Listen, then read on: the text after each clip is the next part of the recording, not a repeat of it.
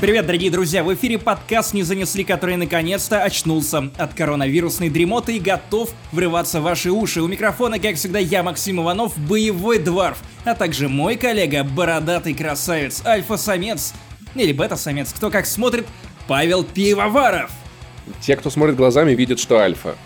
У нас, короче, с Максимом накопилось тем, потому что новых появляется, ну, не то чтобы очень сильно много. Игр сейчас не выходит, тем более вышел SnowRunner, кому еще что вообще теперь надо до конца О, года. мой бог. Но, Чувак, серьезно.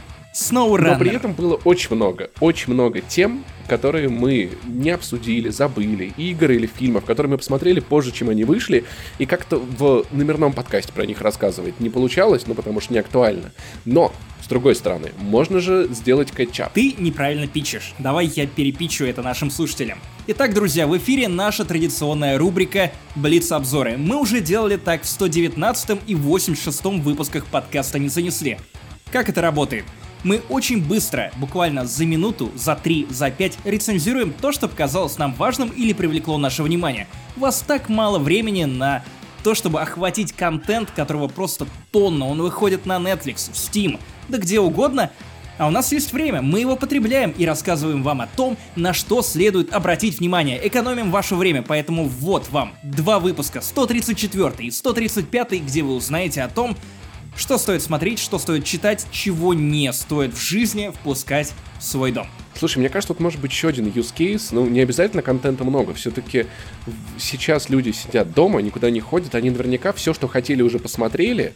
И, может быть, им, как иногда мне, не хватает каких-то новых классных идей, чем бы заняться. И за эти два выпуска можно точно набрать себе watch-list и бэклог на очень долгое время, сколько бы ваша самоизоляция не длилась. Поэтому выхватывайте блокнотики и записывайте туда все, что покажется вам интересным. А по-любому что-то да привлечет ваше внимание.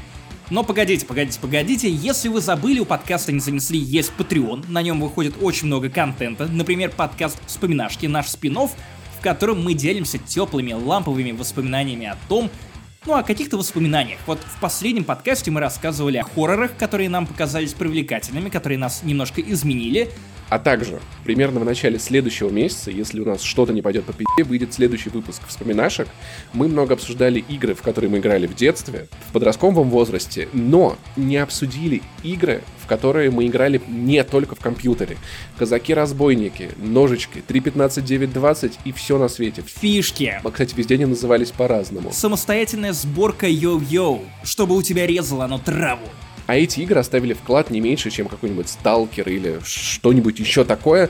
Поэтому, да, в следующем выпуске об- обсудим все, во что мы играли в детстве вне дома и не сидя за монитором. Ну и на этом в плане анонсов все. Напоминаю, что также есть подкаст «Разогрев», который мы выпускаем перед каждым основным номерным «Не занесли». И вот в этот раз я рассказывал вам о том, как пересекал границу, как вернулся в Ригу. Я вернулся в Ригу, привет, если вы не знали.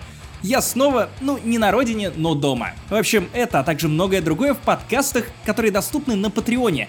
А о том, что вам нужно знать, смотреть, читать и во что нужно играть, мы расскажем вам в 134 выпуске «Не занесли». Погнали! Блиц-обзоры, которые мы вам выдаем в случайном порядке. Наслаждайтесь!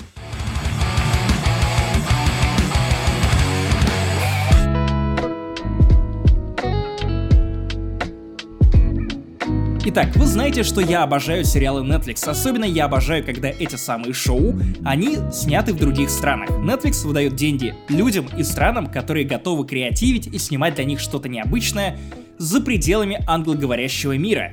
Это круто. Into the Night в русском переводе «В ночь» — это первый бельгийский сериал на Netflix, он на французском языке, и смотрите, я его вам предлагаю именно на французском языке, субтитры есть. Эти бельгийский на французском, подожди, в чем логика? А на каком, по-твоему, языке говорят в Бельгии? На бельгийском. А, Нет, нет, в Бельгии говорят на двух языках. На нидерландском и на французском, понимаешь? Блять, вот, вот, вот не могли свой придумать, ебать, вот, вот что за хуйня? Шоколад свой смогли, а язык свой не смогли. Ленивые, ленивые бельги. Им должно быть По-моему, стыдно. кстати, шоколад тоже не бельгийский. Да, блядь. Разрушаю тебе. Миша портит все, Максим портит все. Так вот, давай расскажу тебе про сериал. Это очень такая клаустрофобная история, растянутая на 6 эпизодов по 35-40 минут. История антиутопичная. Короче, солнце ебанулось и начало убивать людей. Вот если ты попадаешь на первые лучи рассвета, не говоря уже о каких-то других лучах этого солнца, то тебя тут же убивает на месте. Кровь закипает в твоем теле и все. И что в этой ситуации делать? Сериал начинается в аэропорту Бельгии. Я бы на самом деле, если бы такое случилось, я бы нихуя не заметил. Просто потому что днем я сплю. Нет, нет, нет, чувак, ты не можешь остаться дома. Ты не можешь остаться дома, потому что иначе тебя эти лучи все равно достанут. Понимаешь? Это изменяет тебя на молекулярном уровне. У тебя немножко меняется строение. Ты не знаешь, какие у меня шторы. Ты правда, ты не знаешь эти шторы. Дай угадаю, что было дальше. Дай угадаю, что было дальше. Люди построили охуительно большое зеркало и ебанули солнце в ответку. Нет, нет, нет, чувак. Шах и мат, ебучее солнце. Суть Блиц-обзора в том, чтобы мы быстро и без хуйни рассказывали тебе о сериалах. Быстро без хуйни мы не умеем. Так вот, один из героев заранее знал о том, что так случится, потому что он работал в одной из организаций, которые отслеживают подобное дерьмишко, а именно в НАТО, и он угоняет самолет и велит лететь туда, куда его не достанет солнце. И они курсируют между одним городом, другим городом, у них постоянно заканчивается топливо. Пилоту становится херово, потому что в него выстрелили, и его бьет жар, ему становится нехорошо, постоянно какие-то конфликты между членами этой странной разношерстной группы. Один расист, другой турок, третий слишком религиозен, четвертый просто какой-то ебанутый дед, который живет со своей матерью до сих пор, хотя он же сам дед. И повелся на женщину из России, а это троллево, потому что не всем в интернете можно доверять. Сериал держит в напряжении. 6 серий. После пилотного эпизода ты уже понимаешь, что так, чувак, я либо забинжвочу это вот подряд, либо я сегодня спать не лягу. Там каждый эпизод заканчивается на таком клиффхенгере, что ты просто не можешь себя остановить, бросить все и переключиться на какие-то другие дела. Я глянул это шоу за два вечера, было максимально клево. Не то чтобы в ночь это какой-то сериал, который оставит тебе прям, ну, много чего, но при этом это очень увлекательно. Это попкорн, который заглатывается с таким хрустом, что остается только дивиться тому, что кто-то реально придумал вот такой сериал, да настолько ладный, да настолько приятный, в том смысле, что вот реально идеальный контент для поглощения. Слушай, на самом деле мне очень интересно посмотреть на мир, где самое опасное животное — это солнечный зайчик. Короче, из одного постапокалипсиса ныряем в другой постапокалипсис. Если вы не забыли, в прошлом году выходила метро Исход, по которой я дико угорел, которая на- наполовину сраная игра, наполовину прекрасная. И эти половины перемешаны там очень нервномерно. Ты, по-моему, даже не допрошел ее до конца, дошел до уазиков и такой, это SnowRunner, и закрыл. Да, меня просто доебало, я понял, что, окей, я знаю, что будет дальше, я посмотрел концовку и я, я не нашел в себе сил просто допройти это. Она вроде и красивая, она вроде как и не бестолковая, но при этом, блять, эти диалоги, этот сюжет, ну это просто... Я, на самом деле, по ней душевно угорел, и мне хотелось еще метро. Поэтому я был рад, когда, э, собственно, были анонсированы два дополнения, но платить за них 1700 рублей на PlayStation меня дико душила жаба. Я просто ждал, пока Season Pass однажды появится по скидке. Захватил я его за 900 рублей. Такой, типа, окей, сейчас нечем заняться, надо их посмотреть. Как раз в момент, когда ты не можешь сам спуститься в метро, ты решаешь впустить метро в себя. Странно прозвучало, но... Чувак, чувак, только в одном из этих дополнений есть метро, и не то чтобы там есть на что смотреть. Короче, не рекомендую, потому что, ну, это не самая лучшая трата вашего времени и денег, даже если вам понравилось метро Исход, так же, как мне. Потому что есть два дополнения. Про двух совершенно отстраненных героев от истории. Первое называется «Два полковника». Про э, полковника из новосибирского метро. Там по сюжету чуть позже, куда ты не добрался, герой приезжает в Новосибирск, находит там мальчика, папа которого пьяпал. Пьяпал, мальчик помогает главным героям, и они параллельно, значит, э, пытаются узнать, что случилось с его отцом, и это дополнение как раз про него. Там показывают главу отряда из оригинальной игры, который ходит и как бы ведет внутренний диалог с таким же полковником, как он. Очень красивые синематики, ну, очень красивые переключения камер. Просто охуительно, как с одного героя на другого меняется камера, и больше я это дополнение похвалить не могу вообще ни за что. Просто посмотрите на ютубе, это реально стоит того. А в остальном, типа, ну, у вас есть история вот этого метро, где снова показывается плохое половительство, плохое половительство, где, значит, э, полицейская диктатура, как, значит, люди пытаются делить ресурсы, как пытаются отнимать излишки, весь Советский Союз. Ну, в общем, все то, что мы видели примерно в каждой игре Да, про метро. при этом э, там как бы и поиграть еще особо не во что. То есть начинается все с того, что ты ходишь как мудак, жжешь зеленую плесень очень опасную из э, огнемета. И это приятно, потому что, ну, типа, какой-то вот внутренний пироман во мне в этот момент кайфовал. Она возрастает во всех тоннелях, ты ее поджигаешь огнеметом, она медленно так, так, так красиво испаряется, и это приятно. Но 15 э, минут за подряд это делает, тебя мудает. Потом начинаются кат-сцены, кат-сцены, кат-сцены, перестрелка. Ты такой, наконец-то мне дадут пострелять. Нет, просто прямо сейчас беги, взорви хуйню. Окей.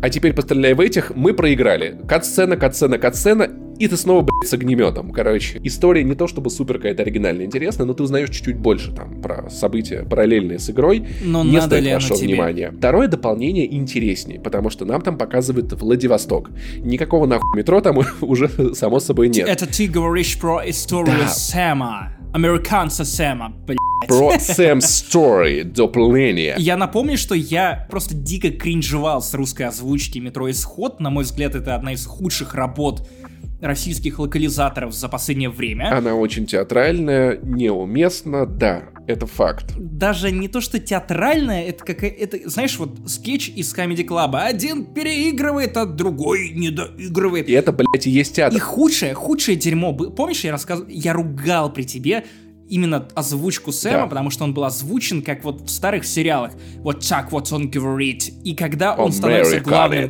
героем DLC, и ты постоянно это слышишь... О, чувак, чувак, тебе надо в это поиграть, потому что хуже того, э, как Сэм говорит по-русски, только когда Сэм говорит по-английски. А еще там по сюжету он встречает второго американца Ой. и начинают друг с другом разговаривать. На русском. И там, прикинь, диалог на 10 минут, да. И он такой, «Э, я родился в Америке, там типа, I was born in America. Я не знаю, это очень странно. На кой хуй встречаются два американца и продолжают говорить на русском, если оба говорят на английском? Ну, потому что рядом с ними все-таки русские, которые их не понимают. Они перекидывают с фразами по-английски. Э, они э, немного speak English, if you know what I mean.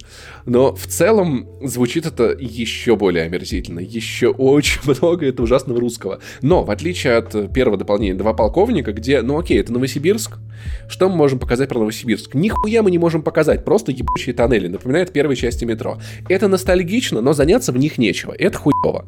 А все-таки дополнение Sam Story, там, окей, показывает этот мост очень красивый, там показывают или, э, господи, как называется вот эта штука, которая на веревке вверх-вниз ездит? Фуникулер. Фуникулер, да, фуникулер показывают. Блять, у меня была очень мерзкая шутка про повешение, но я оставлю ее про себе. Ладно, я, а, у меня была шутка про то, что это, штуки, которые где-то у тебя, э, когда ты подросток на теле появляются, вот эти фуникулеры, ты их прижигаешь. Там реально додумались показать много всяких видов Владивостока, которые ты знаешь по открыткам, по каким-то фильмам, по каким-то документалкам, чему такому. Это приятно. Есть на что посмотреть, есть от, открытый мир, оружие, там сходил, полутал, ездишь на лодке, классно. Но как-то меня все-таки посередину оно подзабало, так что если что, ребят, DLC э, Season Pass к метро Исход, это не самая лучшая идея для покупки спокойно проходите мимо, но если вам сильно понравилась игра, посмотрите э, на ютубе первое дополнение. Катсцены просто восхитительны, великолепны, и э, спасибо, что listen to me, комрад. Да, мы тебя прекрасно поняли, товарищи. Мы переходим к следующей теме. И следующая тема это Sex Education. Sex Education. Education. Половое воспитание тема такая половая. В общем, это сериал, который я впервые этой весной посмотрел со своей девушкой Ксюшей. И да, это важно, потому что это и для нее был премьерный смотр. Я не знаю, есть ли такое выражение. Наверное, нет, но пусть будет. Этот сериал объединяет. Я считаю, что его действительно нужно смотреть парами. И это прям, мать его, хит. Я долго смотрел на трейлеры этого сериала, слушал восторженные отзывы от тебя, от других моих знакомых и друзей. Вот, э, смотри, как я делил тебя.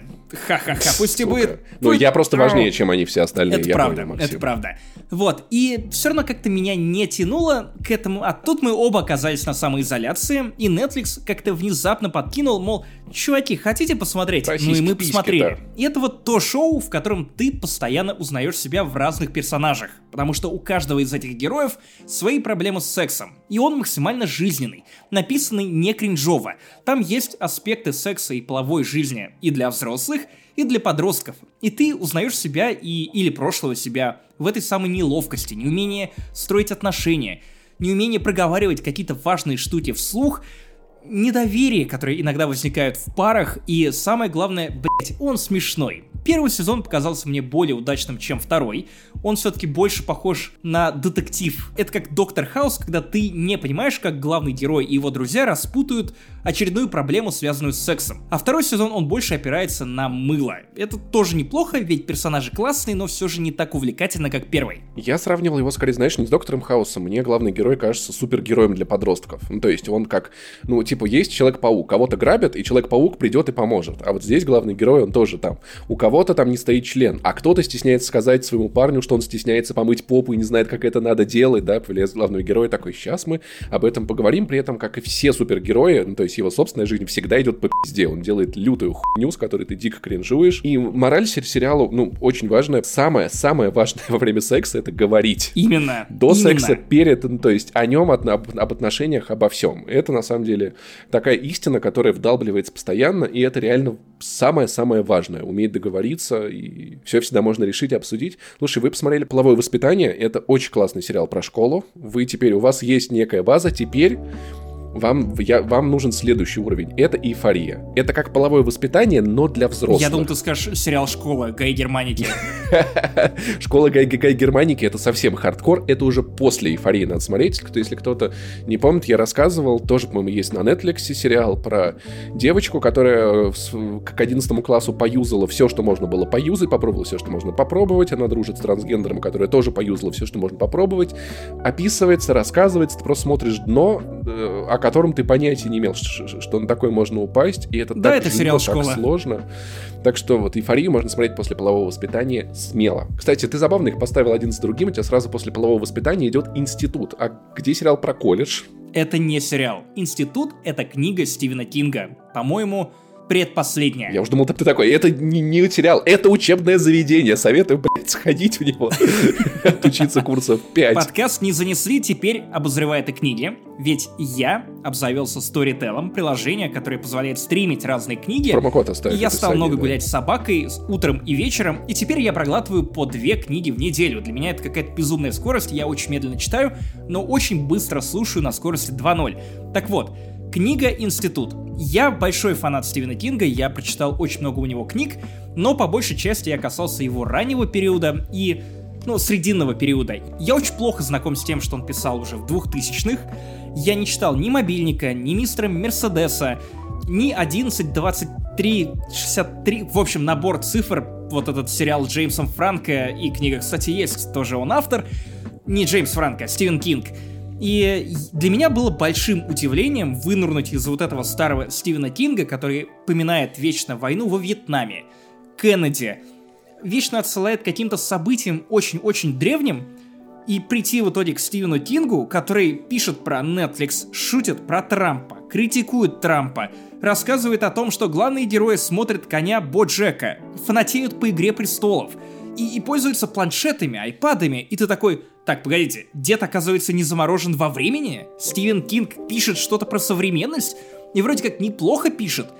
Причем очень смешно. Ты помнишь, мы обсуждали с тобой «Очень странные дела». «Очень странные дела» — это сериал, который максимально вдохновлялся Стивеном Кингом и Стивеном Спилбергом. Да. Видимо, они опираются на имя в выборе ориентиров для вдохновения.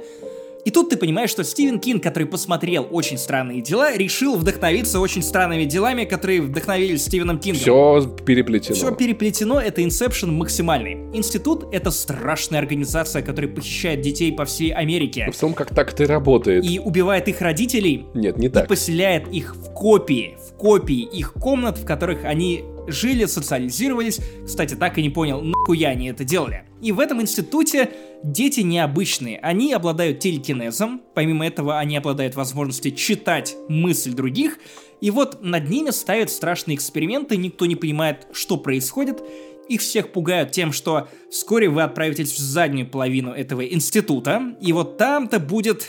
А мы не расскажем вам, что будет. Слушай, знаешь, э- это напоминает, как, как ты поступ- поступаешь, и на первом курсе тебе старшекурсники вот перейдете на, про на- экватор. на третий, На вам вам пиздец. О, да-да-да, что-то типа того. Институт — это классика из лучших мотивов Стивена Кинга. У тебя главный герой — это одаренный ребенок, гений, который умнее, чем следует. Тут же у тебя есть страшная организация, абсолютное зло, которое, ну, которому ты просто не можешь сочувствовать, хотя в конце Стивен Кинг вкидывает такой твист, что ты такой, окей, это прикольно, в принципе, я понимаю их логику, но все равно ни в коем случае не оправдываю их поступков.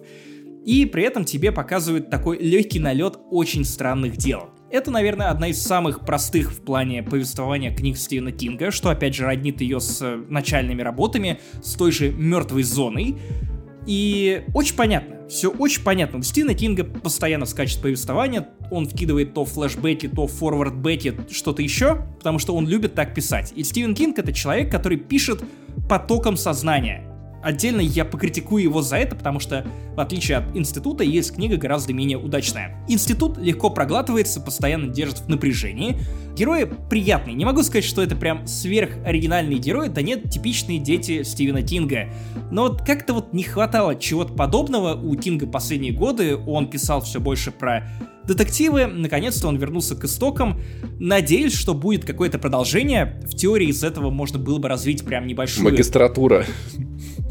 Магистратура, именно, именно. Аспирантура. А потом работа, и вот это будет самая страшная книга из Защита докторской, вот это будет самая страшная Колбасы. книга. Защита да. докторской колбасы в период кризиса. Вот. Но не рассчитывайте, что будет страшно. Это не книга про ужасы, ужасы, ужасы. Это скорее триллер, много приключений, но никакой жути прям нет. Просто увлекательный полу-сай-фай, который вы можете проглотить буквально за пару вечеров. А теперь наша рубрика «Кетчап» возвращается к совсем старым темам. Я недавно посмотрел третью часть Бэтмена от Нолана, это который «Возрождение легенды». Вы спросите, как так получилось? Я хуй знаю. Я видел первый фильм, видел второй. Они мне очень нравились, они классные. Нолан гений, Бэтмен Нолана охуительный. Я бы поспорил. Тебе не нравится трилогия Нолана? Мне нравится только один фильм, все остальное кажется мне жутко недокручено. Это который второй с Джокером. Именно. И то он нравится мне условно и скорее из-за Хита Леджера. Я не люблю трилогию Нолана за то, что он отрывает Бэтмена от контекста мифологии Бэтмена. Я ровно за то, за что я ненавижу Бэтмена Нолана, я понимаю, что почему многие считают это великими фильмами, почему так любят превозносить. они самостоятельные, это... с другой да, стороны. это сознательное Сами упрощение себе. мифологии. Да. Но вот ровно за обратную вещь я люблю Бэтмена из Арkham серии игр. Для меня это идеальный Бэтмен, ну, для да, меня это идеальная точка входа во всю вселенную Бэтмена. Там ты понимаешь, что у Бэтмена большая, глубокая, детальная история, куча врагов, они не чураются чего-то сверхъестественного, суперспособностей, а вот Нолановский Бэтмен, он какой-то более скучный, приземленный, мрачный, ну, наверное, поэтому его и любят. Да, мне он действительно нравится за мрачность, мне действительно нравится... Блять, сука, как зовут актера? Так, вспоминай. Есть Нет, напиток блядь, алкогольный с похожим названием. Пивасик. Еще. Э, Кристофер Бейл. О, вот, все нашел. Да, да, Бейлис, я понял, да. Кто, кто, кто? Погоди, еще раз. Кто? Кристофер Бейл. Еще раз. Кристиан Бейл. Окей, Кристиан Бейл. Какой-то зануда, Кристофер Нолан, Кристиан Бейл. Да, короче, мне нравится Бейл. как он получил вот этот вот злодей, враг Бэтмен. Нет, актер. Как он играет? Он мрачный. И, а наверное, нравится... Да, Бейли, кстати, очень вкусный, да, кофейный, блядь, обожаю. Короче, нравится за то, что фильм сам в себе, ну, то есть это реально Бэтмен для тех, кто не знает, кто такой Бэтмен. И я почему-то забил хуй на третью часть, где были все вот эти мемы «Детонатор, ты его отдашь его человеку из толпы». Да, и Бейн, Том Харди, который играет и, там глазами. И как-то, типа, я такой, как-то я его не видел, Карина меня усадила, смотри. Я такой, ну, охуенно, сидим, смотрим. Во-первых, конечно, я вспомнил его недавно, когда мы с, мы с Денисом еще про это шутили в подкасте. Я, я ж смотрел, там же Бэйн просто изолирует от всего остального остров Манхэттен, и я такой, боже мой, как так можно? Во, все сидят дома, никуда не выходят, все закрыто. Мы теперь в этом живем, и, наверное, мне часть понравилась бы больше, если бы не ебучий колледж Хьюмор. Вот этот канал на ютубе с охуительными скетчами, которые испортили для меня Бэтмена от Нолана. Каким образом? Там есть серия совершенно охуительных скетчей про Бэтмена, где разыгрывается очень смешная хуйня. Моя самая любимая Бэтмен против Пингвина, где внезапно Бэтмен узнает, что люди, которых он бьет, они умирают. То есть он просто выстреливает кого-то из автомата, и все таки Бэтмен, ты что делаешь? Ты же убил его. Нет, он, он просто уснул. Такие, Бэтмен, а что это за острые штуки у тебя на руках, которыми ты бьешь людей? Я их бью, и они засыпают. Бэтмен, а где твои родители? Они на ферме. То есть там очень тупой Бэтмен такой, типа, совершенно не, не от мира сего, ну, типа, очень забавный. И вот актер в этих скетчах постоянно приоткрывает рот вот так вот, знаешь, как будто у него гайморит в третьей степени. Вот так вот очень дебильное лицо делает такое. И я понял, что э, Кристофер Бейлис постоянно, блядь, делает такое лицо, когда он в образе Бэтмена. То есть, когда он Брюс Уэйн, он ходит с, таким, с такой серьезной ебучкой. Э Эта ебучка называется «Писю к носу притянул». Как только он надевает маску, у него тут же, блядь, вот этот вот гайморит, вечно открытая челюсть, и я не могу, я вижу этого Бэтмена, блядь, из колледж Хьюмора, я Если не могу так серьезно... губы, Бэтмен кажется круче. Я не могу серьезно ни к одной боевой сцене отнестись, плюс мне все-таки не нравится постановка драк у Нолана. Она какая-то безумно не ощущается. Постановка драк по Кристоферу Нолану. Итак, снимаем драку «Мой хуй твоя срака». И Бэтмен выходит такой, а что мне делать? Мне очень, очень, очень нравится, при этом достаточно необычная женщина-кошка Энн Хэтэуэй. Она классно двигается, она охуительно, на нее приятно смотреть в любой ипостаси. Но Бэтмен, блядь, рушит всю атмосферу, поэтому я в итоге остался... Если вы не видели эти ски- скетчи от College Humor, не смотрите их до трилогии Нолана. Если видели трилогию Нолана, посмотрите скетчи от College Humor и никогда больше не пересматривайте три- трилогию Нолана. Вот такая моя рецензия. Так я в итоге не понял, тебе понравилась третья часть? Какая лучшая из трилогии? Ну, окей, это очевидно. Вторая лучшая. Вторая с Хитом Леджером, она самая лучшая. Третья, она классная, ее обязательно надо посмотреть, потому что это часть всего. Но, не знаю, может быть, она просто устарела, потому что еще вот эта любовь Нолана снимать фигурки, а не делать э, дорогую, дорогую графику, она не идет фильму на пользу. Я считаю, что это реально, это немного рушит атмосферу и смешанное На ощущение. самом деле у фильма, у третьей части довольно сложная судьба. Я понимаю, что у всех фильмов сложные судьбы, но у третьей части Бэтмена прям вот, вот прям максимально не везло. Во-первых, 4 года прошло после выхода второй части, которая ушла в народ из-за хита Леджера, и ты же знаешь, что Хит Леджер, он умер уже во время промо-компании. Да, да, да. И да, поэтому промо-компанию отчасти выстраивали вокруг смерти Хита Леджера. Э, Как говорила вспомнил? многие даже полагали, что смерть Хита Леджера была подстроена и была частью этой кампании рекламной. Но, тем не менее, это не совсем так. Если вы смотрели второй фильм, то вы знаете, что там открытая концовка. Судя по всему, Нолан планировал вернуть Джокера в третьем фильме, и есть основания полагать, что в третьей части Джокера просто заменили на Бэйна. И вот именно с этим связаны основные проблемы этого фильма, что он работал бы совсем иначе, если бы вместо Бэйна был Джокер. Ну да. И что было бы лучше. Да, наверное, да. Ну, так получилось. И что имеем, то имеем. Лозунг, лозунг сери- сериала «Половое воспитание». Ну да.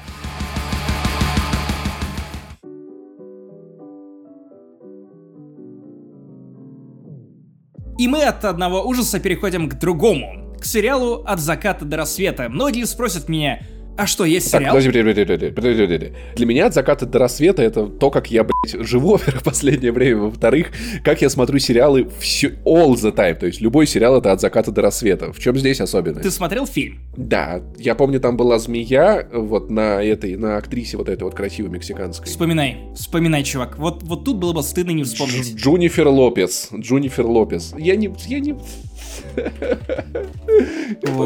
Сельма Хайек, я по- вспомнил, да? Сельма Хайек, да, я вспомнил, Да, все да. правильно. Ладно. Так вот, для меня «От заката до рассвета» именно фильм — это какое-то легендарное кино. Я пытаюсь представить себя на месте тех людей, которые отправились в каком там году оно вышло, в кинотеатры, не зная ничего. Вот просто представь, ты идешь в кино на криминальный боевик с Джорджем Клуни и Квентином Тарантино, который помогал писать сценарий еще, Роберту Родригесу. И ты смотришь, смотришь типичный боевик про то, как эти бандиты пытаются пересечь границу с деньгами, и в середине оказывается, что фильм вообще не про это. Про ебучих вампиров. Интересно, где находится граница с, деньгами? Я бы съездил в деньги. Да, ебучие вампиры, которые не светятся в темноте. Именно, как фея, как блядские феи. Его снимали еще до того, как вампиры стали пососными, кстати. Это, это было хорошее Золотое время. время. И это прям максимально классно. Я раз в год примерно пересматриваю «От заката до рассвета», обожаю и Квентина Тарантино, и Джорджа Клуни в этих ролях, Но спустя много-много лет Роберт Родригес под прикидкой того, что хм, есть канал, над которым я имею власть, почему бы не снять сериал от заката до рассвета? И подавал эту идею он под соусом того, что там же такая богатая мифология, я так много не рассказал истории, которые вы должны услышать, и в итоге получилось лютое, лютое, стыдное хуйня. Просто стыднейшее. Стыдно должно быть Родригес. Ну, кстати, помнишь, еще Саша Васильев говорил, что Родригес должен... А, нет, там Дюк Нюкем должен был умереть. Да, он предсказывал, что, что Родригес будет жить еще О долго. чем ты, блять, вообще? Ладно, Классику вернемся надо знать. от заката до рассвета. Первый сезон — это пересказ первого фильма, растянутый, по-моему, на 10 эпизодов. И вот те истории, которые я давно хотел рассказать, но не было времени в фильме, это просто какая-то херня абсолютно ненужная. И вот есть фильм. За два часа вы узнаете все, что нужно про этих персонажей, про эту иерархию вампиров, а есть сериал. Каких-то новых героев вводят, какая-то лютая паранормальная хуйня, которую тебе начинают травить с первых эпизодов, которые происходят с Ричи. Все максимально дешево, нелепо, странно, всрато. Финал первого сезона — это какой-то пиздец. Они изменили концовку фильма для того, чтобы могло выйти продолжение. Ну, так, так, так, собственно, и вышло. Второй сезон вышел еще хуже, потому что у него не оказалось никакого источника для того, чтобы переписывать хоть что-то. Тебе не хватило, блядь, просто первого сезона, чтобы понять, что это не надо смотреть. О, мой бог, именно так, именно так. Тут, блять, я, я не знаю даже с Ты чего как начать. Винни-Пух, который ест, ест дерьмо и такой, я должен убедиться, что я ем дерьмо. Я болел, я болел, и вот почему-то после болезни мне первой серии даже казалось, что ну не так все плохо, но вдруг дальше будет лучше, плюс я повелся на довольно вменяемые рецензии на IMDb. Все писали, что первые два сезона прямо вот норм, а третий какое-то говно ебаное. Но вот я даже теперь представить не могу, что там в третьем сезоне происходит, если первые два казались вот этим полыхающим кульком кала. Они подобрали актеров, которые похожи на косплееров. Один из них, если прищуриться, снять очки, то это, ну, Джордж Клуни. Если выбить себе один глаз, и, а в другой перцовкой прыснуть, то это Квентин Тарантино. И они не умеют играть. Окей, чувак, который косплеит Джорджа Клуни, он плюс-минус влился в роль. Ему ты хотя бы веришь, но, господи, Ричи, Ричи, что ж ты творишь? Очень плохо. Переврали, перепиздили самые классные сцены из фильма, и, блин, короче, вот этот сериал не представляет никакой культурной ценности для зрителя, кроме той, чтобы вы вот узнали о том, что такое дерьмо есть, оно довольно стыдное, и если у вас есть какое-то желание и немного поугарать над вот этим говном, которому, опять же, приложил руку сам Родригес, посмотрите трейлер. И просто в очередной раз убедитесь, что некоторые вещи должны быть одиночной, камерной историей. Я уже даже не говорю про «От заката до рассвета 2» и «От заката до рассвета 3. Дочь висельника», или как-то она называлась, которые вышли сразу на DVD. Окей, после говенного сериала про вампиров, давай я тебе расскажу про охуительный сериал про вампиров. Ну-ка. Про супер пиздатый. Но это аниме. Ты наверняка, как и большинство российских подростков, угорал по Хельсингу. Ну, 9 из 10 этого делали. Э, 10 лет назад. Сериал Хельсинг. Если про аниме, то да. Если про фильм с Хью Джекманом, то нет.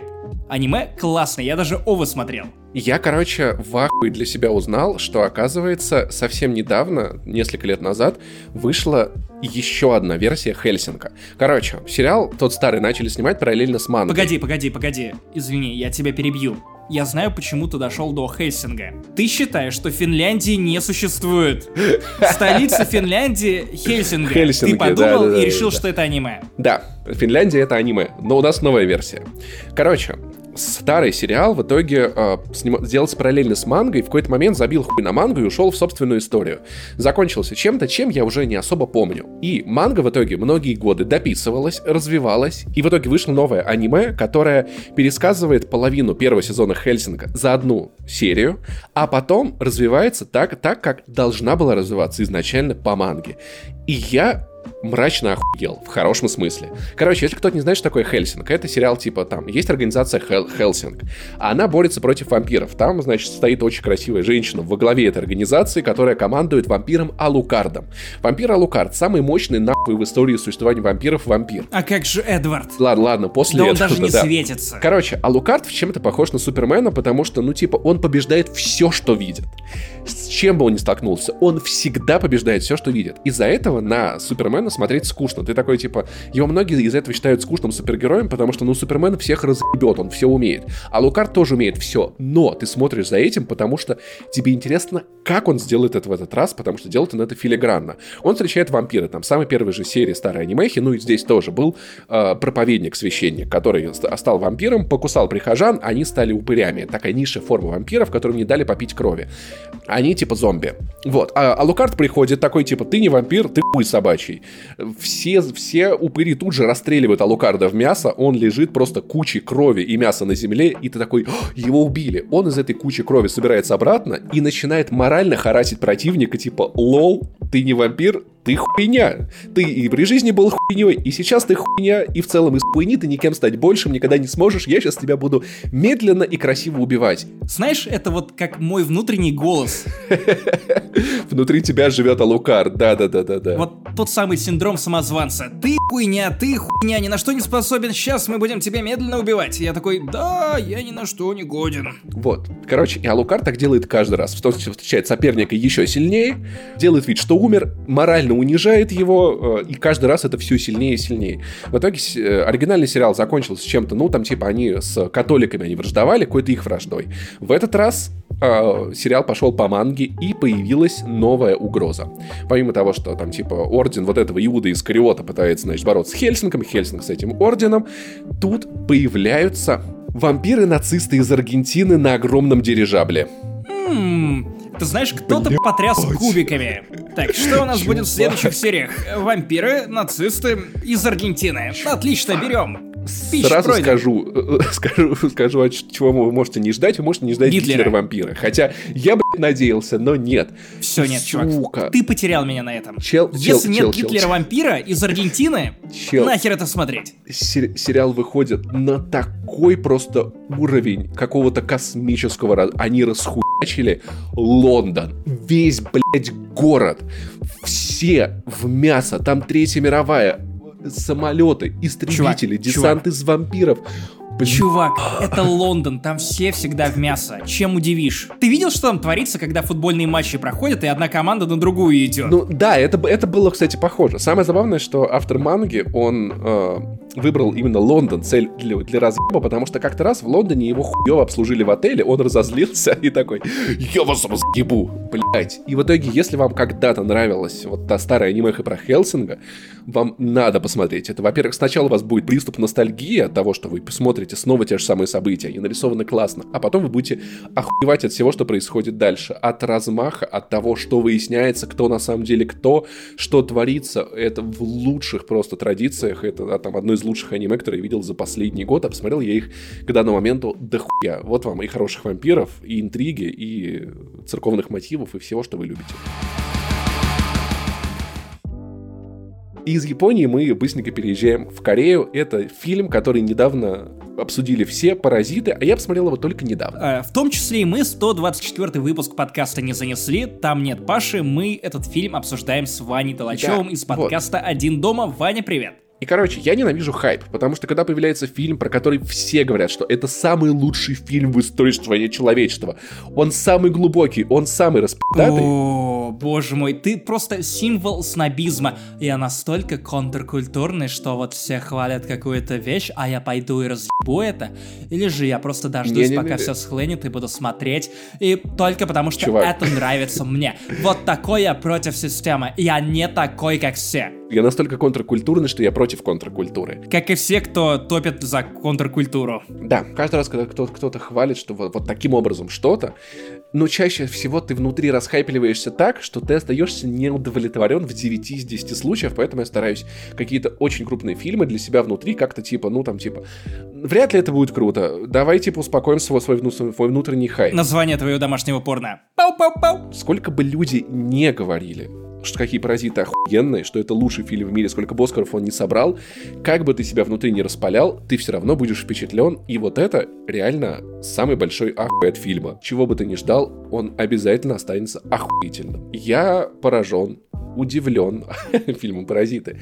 Я удивлен, впечатлен, и это реально охуительное кино, которое стоит видеть каждому. При этом самое классное, я потом еще немного закопался в тему. Я наконец-то посмотрел все эти видео эссе про паразитов, которые добавлял себе на ютубе, чтобы посмотреть, когда я его посмотрю. Е, как много контекста. У тебя контекстная реклама теперь должна показывать средства по борьбе с паразитами. У вас глисты! Я узнал как. На самом деле, как много корейского контекста есть, который нам трудно считать, потому что классовое деление в их обществе еще более строго, чем мы могли представить. То есть мало того, что это фильм про богатых, про бедных, про вот эти вот барьеры, про социальные Про лифты. иерархию, которая устарела и которая видна прекрасно даже в сериале «Королевство», который я понял чуть лучше, потому что до этого я посмотрел «Паразитов». Да, в Корее эта система очень жесткая. Я такой, типа, ну вот устроился э, батя вот водителем, ну типа, что вот в этом, это так... Нет, нихуя, если ты не супер спи***тый водитель, то ты хуй пососешь. Ты вряд ли вот будешь вот так вот брать и работать на, на классной тачке. Тебе будет сложно. Вот эта вот бедность, вот это вот, вот запах тонкий, вот... И это еще более строго в Корее, чем у нас, и это тяжело. У них еще слом, у них произошла вот это вот социальный взрыв после войны, старое поколение, которое живет еще в старой парадигме, новое, которое уже пытается понять новые конфликты. Короче, и вот реально то, что фильм переворачивает тебя с ног на голову несколько раз, это очень круто. Такой, нихуя себе, нихуя себе, нихуя себе. Поэтому, если вы еще не посмотрели, откладывайте сколько угодно, но я уверен, вы все равно будете впечатлены в 9 из 10, я полагаю, случаев. И книжный клуб подкаста «Не занесли» продолжает переворачивать странички. И у нас книга под названием «Шелкопряд» автора Роберта Гилбрейта. Все знают, что это Джон Роулинг, но почему-то они упорно продолжают писать «Гилбрейт, Гилбрейт». В общем, я рассказывал об этой серии уже в одном из предыдущих подкастов «Не занесли», в каком-то бородатом, в том году выходил – это серия о детективе Кармаране Страйке, который живет в Лондоне, нанял себе секретаршу, и вдвоем они раскрывают самые странные преступления. В первой книге вам рассказывали о самоубийстве очень загадочном, популярной модели с очень странной семейкой, а во второй книге вам показывают литературный мир. Насколько странные, противные эти авторы, издатели, агенты, весь этот бурлящий котел людей, которые делают не то чтобы какие-то невероятные деньги, но при этом готовы поднасрать друг другу по любому поводу. И глубоко, глубоко ненавидят друг друга. Напоминает рекламное агентство в Москве, на самом деле. Именно. Вторая книга, на мой взгляд, получилась еще удачнее, чем первая. Тут осталось главное, за что я любил первую часть. А именно, главный герой делает интервью с каждым из подозреваемых. То есть он методично приходит в гости к людям, которые могут быть замешаны в этом деле, и просто с ними говорит. И это охуенно, диалоги классные, очень очень много моментов, в которые ты можешь зарыться и попытаться предугадать, кто же убийца. Что же произошло, разумеется, ни в одной из этих книг не происходит чего-то просто так. В первой части самоубийства это не то, что вы можете подумать на первый взгляд. Во второй части пропавший автор скандального романа, который перевернул этот литературный мир Лондона своей дерзостью, это тоже не совсем то, что представляется вам на первых страницах этого романа. Все довольно клево, динамично, отношения Крамарана Страйка и его секретарши показывают еще лучше, очень приятные герои. Так вот, Роулинг во второй книге, она прям раскрывается как автор детективных романов. Еще лучше. Действие динамичнее, персонажи еще приятнее, ты за ними с удовольствием следишь, и у меня появилось ощущение, что вот, вот не хватало чего-то такого вот лично мне, простого британского детектива. Не вот этой вечной мрачнухи, которую гонит Юнес Бё и другие авторы из Скандинавии, знаешь, вот этот вот скандинавский нуар. Я тоже Очень его... растянутый такой. Очень да, растянутый, такой медленный. Я тоже все это люблю. А Юнес Бё, я скажу чуть позже в этом же подкасте, к нему я тоже прикоснулся. Но вот чего-то более простого вот не хватало лично мне. Я не обломался, увидев, что у Роулинг большие планы на эту серию, что вроде как она расписала план сюжета вплоть до десятой книги, уже вышло 4, и в этом году выйдет пятая, и говорят, что с каждой книгой становится все лучше, лучше и лучше. И это клевый пример того, как автор большой, больше, чем сама жизнь, больше, чем сам мир серии книг, а именно Гарри Поттера, переобувается на ходу и начинает заявлять себя как писателя, которому есть что рассказать. И вот я хочу, чтобы книги про Страйка продолжали выходить, они реально качественные, очень неплохие детективы. Если вас утомил Юнес Бё, если вас утомила скандинавщина, обратите внимание на Гилбрейта. Он же, она же, Джон Роулинг. На самом деле ты можешь сколько угодно рассказывать, рассказывать про книжные детективы, но я считаю так, что если детектив не попал в серию «Черный котенок», то не такой уж он и детектив. Кстати, у меня была книга «Терминатор» из серии «Черный котенок», И я думал, боже, это же они права, наверное, выкупали для того, чтобы написать эту книгу и выпустить ее у нас. Это так сложно. Ну, я попался на кликбейт, не нашел ничего общего с Терминатором, охуел, разочаровался и больше никогда не прикасался к черному котенку. Перешел мне дорогу. В этом был самый великий урок книга Черного котенка. А еще самое, самое расстраивающее то, что книги пишут вот эти не коты. То есть, вообще на чем строите маркетинг? Это ложь! Сразу видно, что не лапками. Короче, мы продолжаем наши аниме-вечера на самоизоляции, и следующий title — это «Эхо террора». У сериала всего один сезон, так что не переживайте, это не какие-то там 500 тысяч серий. Очень-очень интересная аниме. Тоже такая, знаешь, социально сложная. Короче, в новую школу приходят два пацана. Надеюсь, это новая школа рэпа. Я там завуч. Это аниме я упоминал. Их зовут э, Девятый и Одиннадцатый. Они такие загадочные. Один такой очень задумчиво загадочный, второй такой весело пизданутый и тоже загадочный. Вот. И в них влюбляется одна девчуля. Такая очень нежная, трогательная, но выясняется, что и два этих пацана не так просты, как кажутся. Они не просто какие-то пиздюки, непонятно откуда, они ебучие террористы, которые э, ебают просто огромный небоскреб в Токио, полицейский участок и еще кучу Кстати, всякого каким разного. образом? Взрывают? Они, или... за, а, они закладывают бомбы, да, то есть они очень какие-то, они какие-то супер умные, супер прошаренные, как рассчитать, где чтобы не было камер, как все организовать, там прокрасться супер по стелсу, и, и создается ощущение, что пацаны могут разъебать все, что угодно вообще в любой момент. Почему они это делают? Зачем? Вот это самый главный вопрос этого сериала, над которым работает детектив, который безумно похож на Киану Ривза. Он говорит всем, что они breathtaking во-первых. Во-вторых, он очень такой уставший от жизни, очень понурый взгляд, но он очень умный. Почему-то он работает в архивном отделе полиции, то есть он не самый главный расследователь, и вот какой-то надлом в персонаже чувствуется сразу, ты вот как бы им очаровываешься, и вот это интеллектуальное противостояние вот этих суперумных пиздюков-террористов, суперумного детектива в отставке, который устал от этого дерьма, держит тебя жутко в напряжении. Почему это случилось? Чё, откуда ты такой? А, что происходит? Откуда взялись эти пацаны? Что они кому хотят рассказать, доказать, показать? Безумно захватывает. Очень красивый Токио. Очень красивая атмосфера, правильная, знаешь, вот этих вот как вот, как, как в чертовом Шерлоке вот этих вот шахмат между героями, вот где вот есть два персонажа, ну, в этом случае два на одного, которые знают правила игры и так филигранно друг с другом, значит, э, противоборствуют, что вам стоит посмотреть «Эхо террора». Небольшие серии, очень интересно, очень увлекательно и очень достойное анимеха. По названию звучит как приквел сериала по Дэну Симмонсу «Террор» при участии «Эхо Москвы». Хотя, знаешь, наверное, да, да наверное, си сиквел, да, вот такой вот эхом отдается по сезону.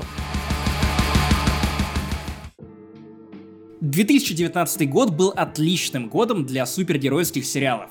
Я говорил уже об этом вне занесли, я повторю еще раз, ведь с того момента, когда я последний раз произносил эту аксиому вслух, я глянул еще одно супергеройское шоу, которое, в отличие от двух предыдущих пацанов, которых я хвалил, и ты вроде хвалил, да. и рокового патруля, которых я превозносил на пьедестал, а ты ругал, да. я глянул еще и Академию Амбрелла.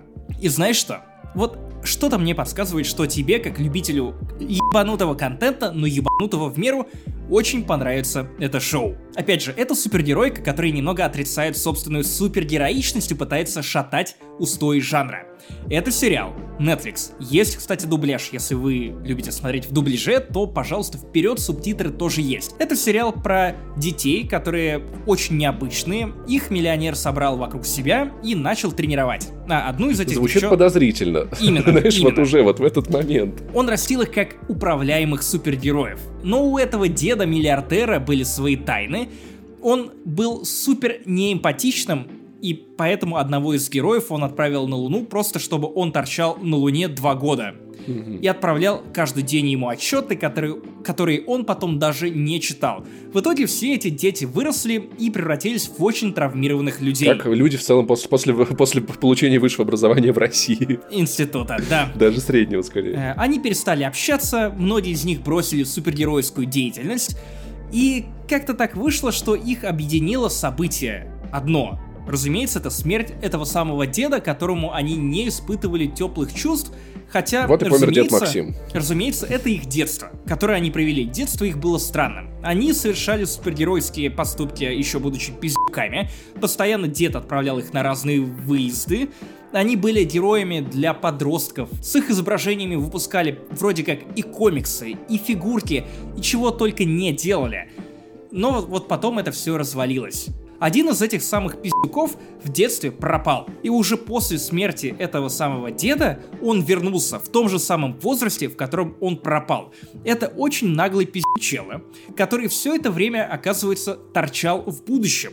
Где он увидел, что миру приходит пизда через 7 дней, и у них есть очень мало времени для того, чтобы в этом таймлайне сделать что-то для того, чтобы предотвратить конец света. Семь дней! Семь дней.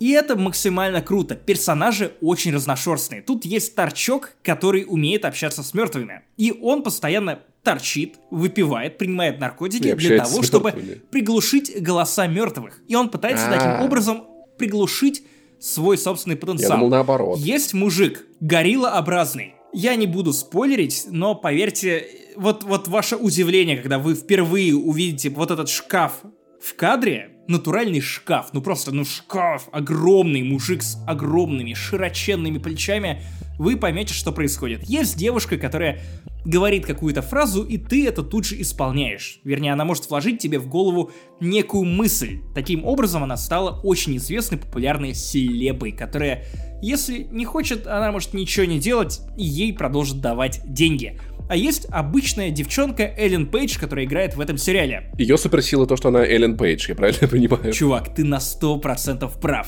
Есть загвоздка.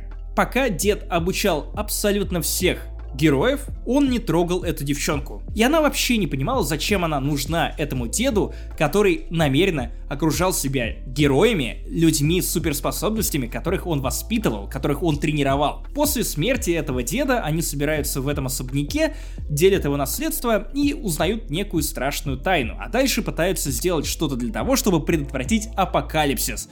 Как и «Роковой патруль», это история о разногласиях в команде, о принятии себя, об умении работать со своими травмами, проблемами. Все это переложено на довольно клевую супергеройскую историю, одну из самых прикольных, приятных, которые я видел за последнее время.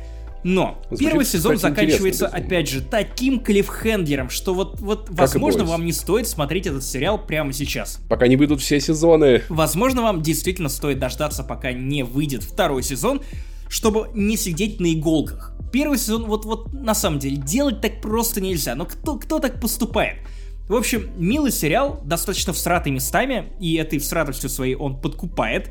А, пиздюк, который пропал в детстве и вернулся в этот таймлайн, великолепен актер мелкий играет такого самоуверенного мудака, что ты сразу веришь, что где-то в будущем этот мужик прожил 50 лет при другой власти, которая частично виновата в той хуйне, которая творится с этим миром.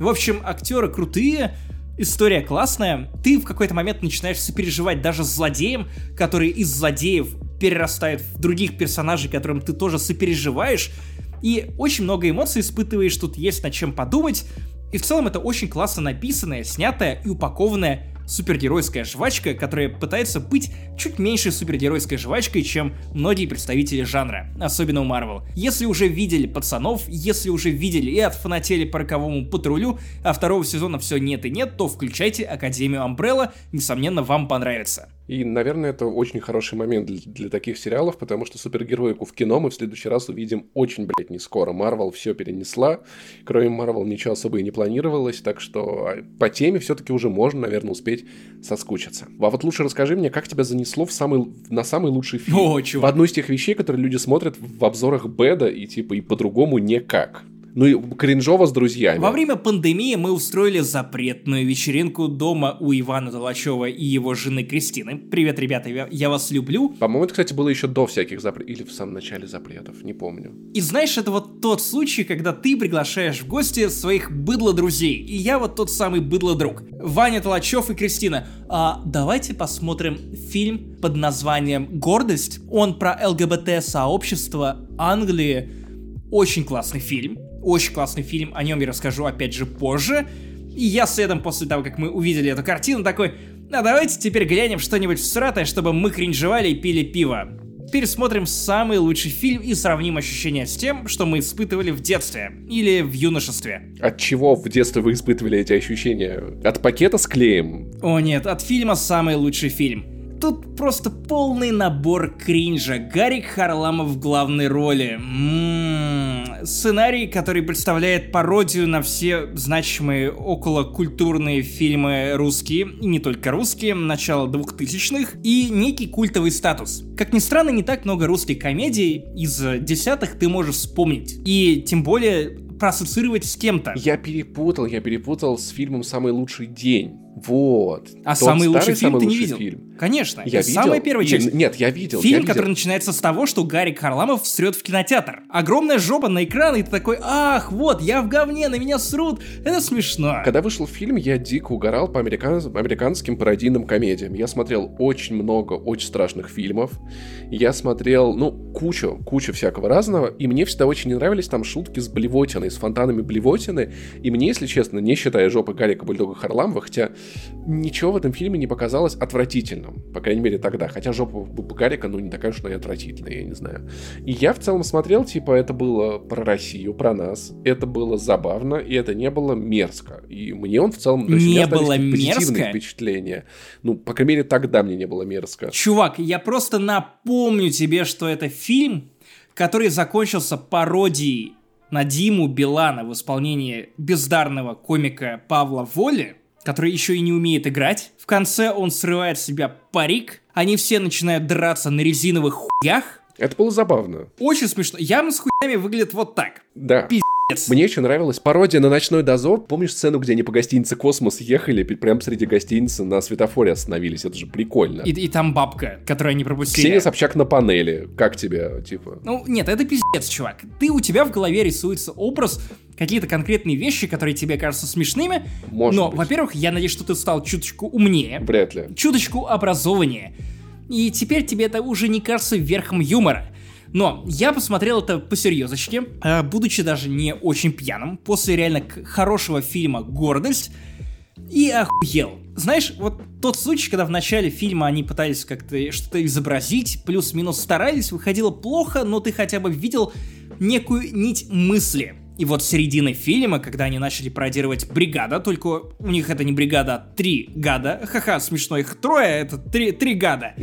Все начало скатываться в какое-то лютое, бессвязное безумие, поток сознания, который никем не редактировался, не модерировался. Просто, блядь, придумываем на ходу и снимаем. Снимаем, снимаем, снимаем. И, блядь, под конец фильм реально меня выебал сценой с Димой Биланом, и хуями, которые превращаются в световые мечи.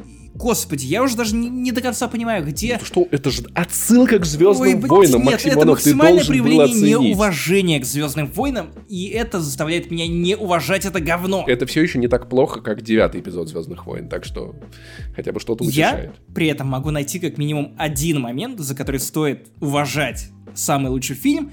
Там есть один, только один по-настоящему гениальный и смешной скетч, который дошел до наших дней и хорошо сохранился. Он смешной, он смешно сыгран, он неплохо написан.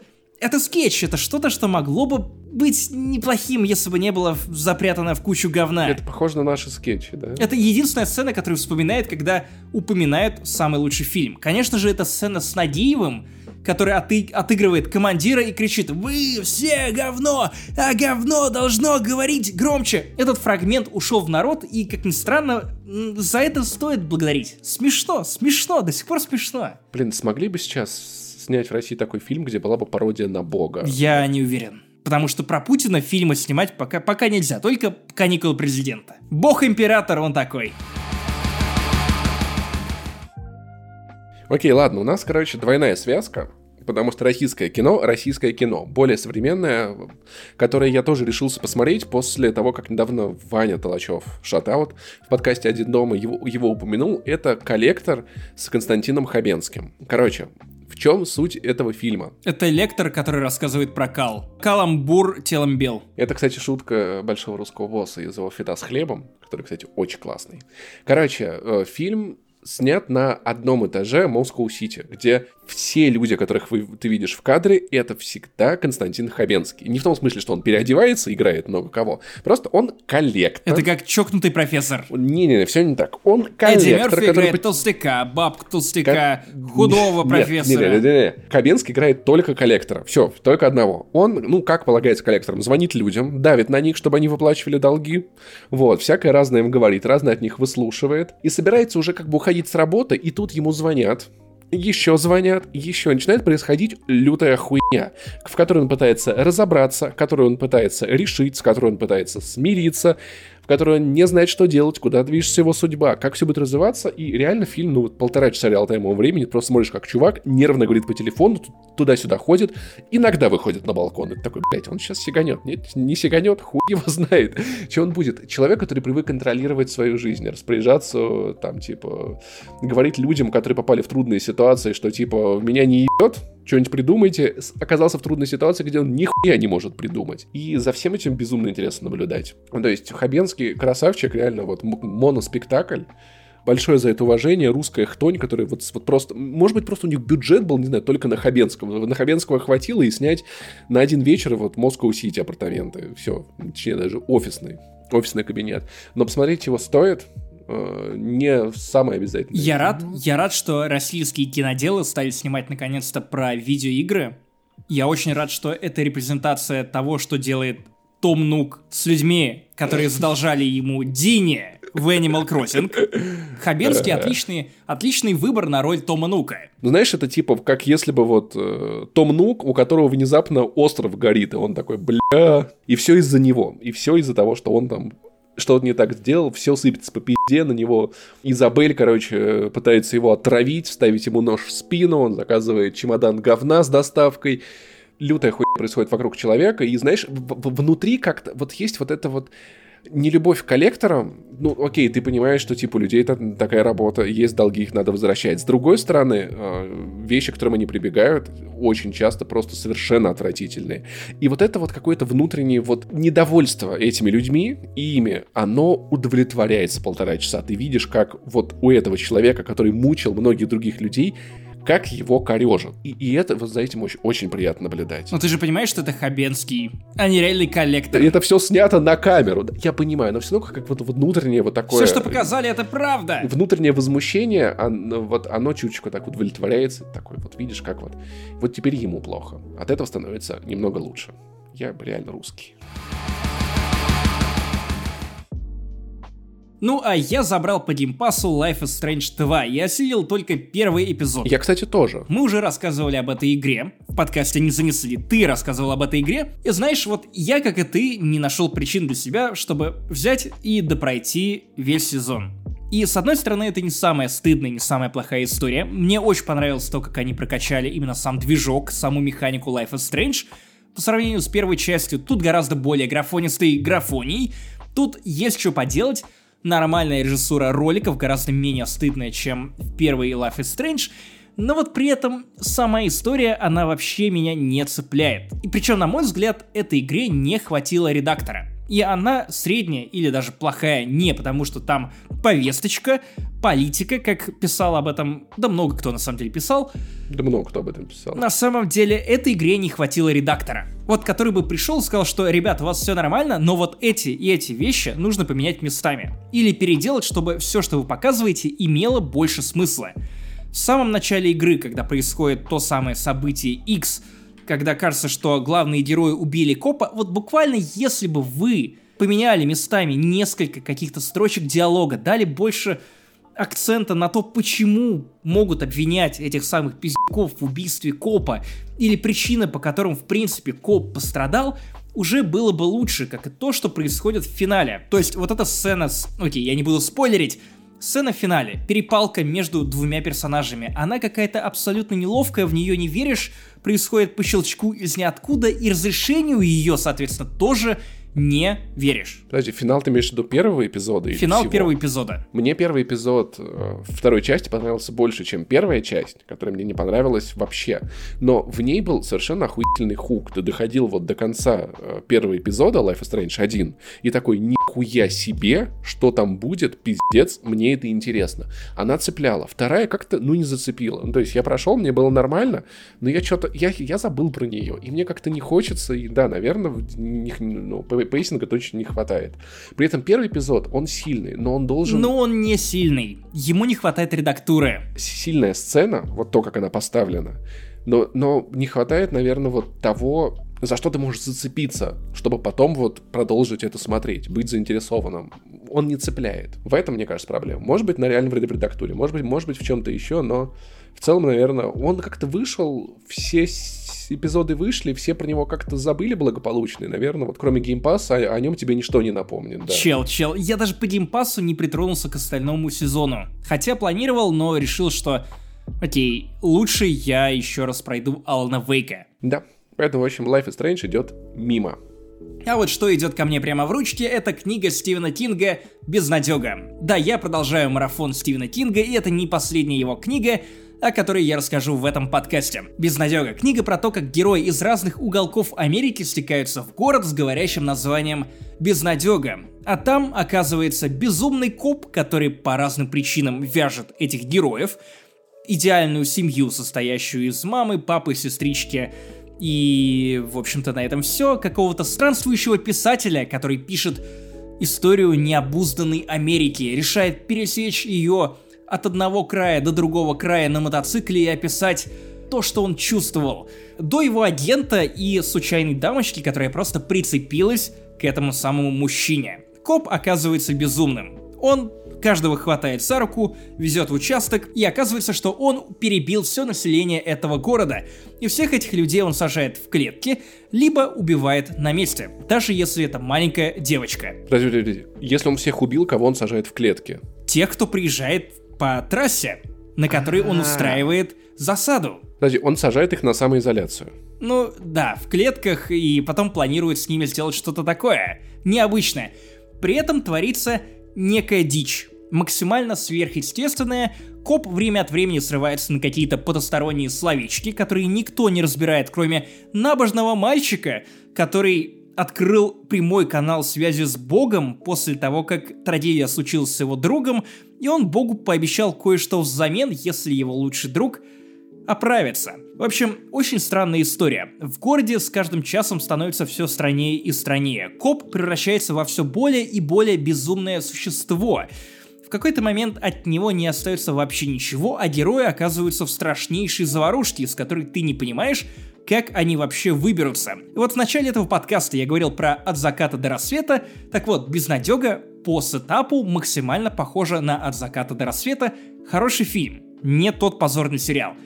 Ты переживаешь героем, тут опять классический для Кинга персонаж ребенок-подросток, одаренный, открывший связь с Богом, который выручает всех остальных, привычный для Кинга алкоголик-писатель, а также много-много сопутствующей дичи. Книга довольно напряженная, страшная, на первых страницах ты даже не понимаешь, это будет какая-то сверхъестественная история или это просто напряженный триллер, но вовлекаешься сразу. За это я люблю Стивена Кинга, и вот на фоне остальных книг, где у Кинга не то чтобы очень много чего происходит, как, например, в институте, тут ты вовлекаешься в экшон с самого начала, и финал абсолютно разъебающий. Для Кинга это не характерно, часто он подсливает финалы, это не тот случай. В общем, если вы никогда не читали «Безнадегу», то самое время наведаться в книжный или заказать что-то по почте, по доставке и приобщиться к этому, а если безнадеги вам не хватит, то обратите внимание на Томми Нокеров и на нужные вещи. Это тоже книги, которые мне у Кинга очень нравятся. Если вам не, хват... не, не хватит безнадеги, можете просто послушать песню. Безнадега.ру Небо чистая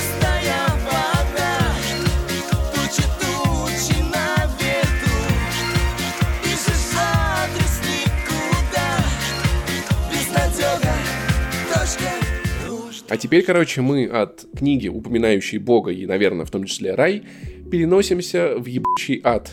Я бы этот ад не открывал, если бы, блядь, ты не затвитил эту хуйню, у меня не было внезапно трех часов свободного времени, в которые я не придумал, чем, блядь, заняться. Ёбаный реактор на беременна в 16. О, боже мой, ты тоже посмотрел это? Я посмотрел вот этот вот самый печально жуткий эпизод. Ты посмотрел именно эпизод или реакт? Э, ну, реакт, да, реакт. Ну, слушай, я, я думаю, что, наверное, без Юлика и Кузьмы Э, которые все еще, напомню, рекламировали, блять, выборы в Госдуму, э, наверное, смотреть было бы и, может быть, не так интересно, и, наверное, вот тот, про который мы сейчас говорим, эпизод, эпизод именно в 16, без них смотреть было бы просто трудно. Охуеть, охуеть, чувак, плюсую. Потому что, типа, ну, а, они там шутят, там прикалываются, то-то, то-то, и в какой-то момент... Давай, давай поясним, о чем вообще речь. Речь идет о беременна в 16. И да, я скатился до самого низкого жанра на ютубе прямо сейчас — реактов. Это когда два мужика или один не мужик, женщина или смотрят какое-то шоу кто угодно. и параллельно комментируют. В принципе, то, что мы делали с аудиокомментариями к фильмам, на Патреоне. Когда-то пару раз. Слушай, ну в целом, в целом, надо сказать, что э, жанр реактов, он, э, во-первых, что важно, он для тебя легитимизирует кучу контента. Да. То есть смотреть там, типа, например, не знаю, Холостяка, да. Я посмотрел после этого «Пусть говорят». В реактах тоже. Да, и даже интервью Володи XXL. И более того, я подсел на эту хуету в исполнении Юлика и Кузьмы. Ты же как бы не то чтобы смотришь это, ты смотришь, как смотрят это. Блин, они на самом деле, знаешь, вот я какое-то время до, до вот тех выборов как раз очень смотрел много Юлика, он хуячил контент каждый день, это было удобно. И самое забавное, что вот люди говорят, типа, реакта, это, блядь, ну сидишь, просто комментишь. Он в какой-то момент смотрел людей, которые пытались тоже, он делал реакты на реакты, и ты смотришь и понимаешь, что это сложнее, чем кажется. Когда ты сам сам комментишь какие-то конференции, стримишь игры, ты понимаешь, что это нихуя не просто. Сидеть и комментить, это сложно. Придумывать шутки постоянно, там, что-то как-то, темы для обсуждения, когда ты что-то смотришь, это нихуя не просто.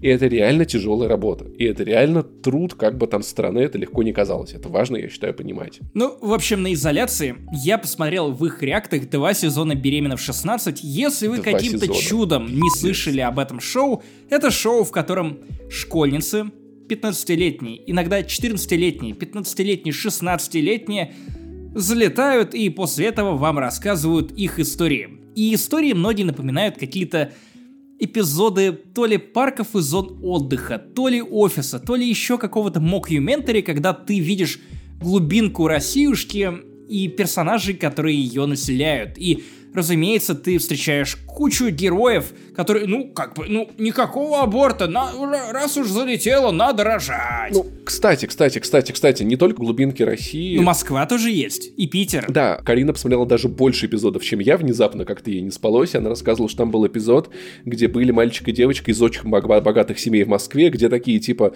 родители, ну, ладно, нормально, ну, бывает, ну, все такое, пацан нашел работу очень быстренько, они там что-то съехали на другую квартиру, где-то что-то сдали, дорогая клиника, все окей, то есть, знаешь, эпизод, где у всех все хорошо, типа, а у тебя нет, потому что у тебя нет столько денег. Не всегда это глубинка России, да. Это скорее исключение, обычно показывают некое село, а духу. где порой развивается настоящая игра престолов. Девушка по имени Зарина, она стала мемом в реактах Юлика и Кузьмы. Это, знаешь, это вот прям я не знаю, это персонаж Игры Престолов, которая плетет интриги, абьюзит, как, как-то вот это все делает, боже мой, я понял, что я, то ли я деграднул, то ли вот реально реакт это довольно веселая хуйня, то ли просто вот это то шоу, которое весело комментировать, ты смотришь и понимаешь, Скорее что... всего, ну, все Мне, вместе, может быть, чувак. все не очень хорошо, но не так плохо, как у этих. Я не просрал свою жизнь. Я свернул туда, куда нужно было свернуть, и не оказался вот в подобной ситуации. Господи, как же хорошо я себя из-за этого деле, чувствую. Если бы герои этих эпизодов раньше смотрели Sex Education, они бы знали, что есть всякие способы предохраняться. Их очень-очень много. И типа они есть самые разные, и это важно. Это на самом деле важно. Ну, на, действительно, в этом есть, знаешь, вот sex education по-русски, на своих ошибках, знаешь, вот так вот, типа, или в этом случае на чужих, типа, окей, наверное, в 15 надо там, типа, надо разговаривать с детьми, надо объяснять им о том, что такое контрацепция. Ну, типа, мне это объясняли, я не знаю, почему это не объясняют этим детям. Ты никогда не задумывался о том, почему есть контрацепция, но нет террорцепции? Mm-hmm. Потому что, наверное, террорцепция — это ее отсутствие, да. Я, я не мог бы вести реакты, иначе бы вы слушали вот подобный юмор. Такие шутки. И вот тот один эпизод, который я посмотрел, который ты постил в Твиттер, это ебать мрак пиздецкий. То есть обычно пацаны такие сидят, то-то, то-то, тут пошутили, там то-то, здесь это. Ну тут мать, конечно, не права, это она зря. А вот это да, вот это правильно. И вот э, девочка из деревни с очень тяжелой судьбой, у которой отец сидит, мать умерла, она от одной э, семьи переходит в другую, то дом, то то-то, встречает мальчика, который работает вахтовым методом, и ты смотришь, как, ну, в какие-то моменты она, она рассказывает про свою жизнь. И пацаны такие, типа, что-то как-то не смешно им. твою мать. Я, когда смотрел некоторые истории и моменты, я не буду спойлерить, вы должны видеть этот выпуск. Как он называется? Предпоследняя напомню. серия сезона, седьмая. Седьмой эпизод второго сезона. У меня шли мурашки, когда я пытался поставить себя на место этой девочки, что характерно, что меня радовало, по крайней мере.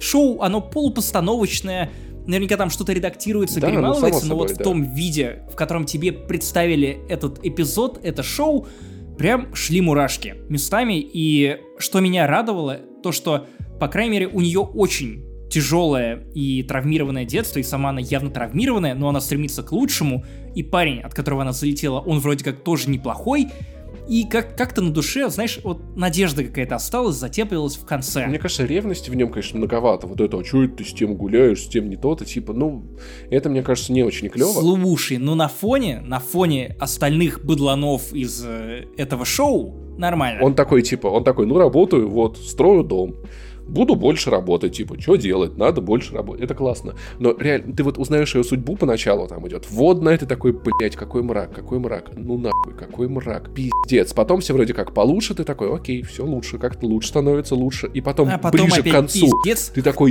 и удар по почкам. Нахуй. Как жить, оправиться, охуеть. Ну, короче, в общем, пацанам все-таки респект. Ребята, не стесняйтесь смотреть реакты. Это то шоу, которое я в реактах начал смотреть иронично, подъебывая Ксюшу за то, что какую хуйню ты мне показываешь? Ну что тут смешного, что тут сложного? Еще и шоу тупое. И в итоге я посмотрел один эпизод, второй эпизод, и из ироничного просмотра это переросло в серьезочку. Я стал спрашивать, Ксюша, когда там следующий эпизод? Че, вышло новое видео? И в итоге я посмотрел даже «Беременна в 13» и... Ой, блядь. Я узнал о том, кто такой Габазавр из-за этих реактов. Я узнал о том, что происходит с Озоном и почему Озон терпила.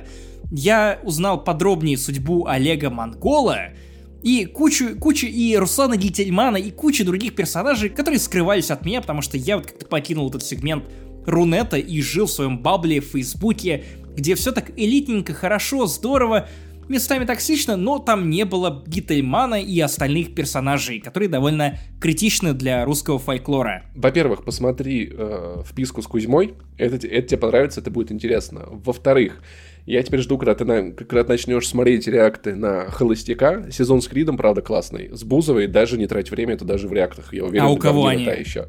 Понять не имею. Ну, типа... Погоди, с Бузовой говно? С Бузовой реально дерьмовый сезон. Я дропнул, чувак. Типа, ты бы упустил этот момент на твое счастье. Ну, вот это, который вот последний, вот это, где Бузова и Харламов. Не Харламов. Батрудинов. Хуйня в пизду. С Кридом реально был топовый сезон. А в-третьих, я теперь жду шоу «Беременна в ноль». Знаешь, когда у, у 16-летней девочки рождается ребенок, который уже беременный, и все такие а Как с этим жить? Это называется матрешка. Позволь мне из русской хтони вернуть тебя немного в американскую хтонь. И я понимаю, в «Беременна в 16» много поворотов, много мрачника, внезапных судеб, сложных людей, сломленных но и это не идет в сравнение с королем тигров на Netflix. Ты готов после беременности 16 переходить я, я на новый наслышан. уровень.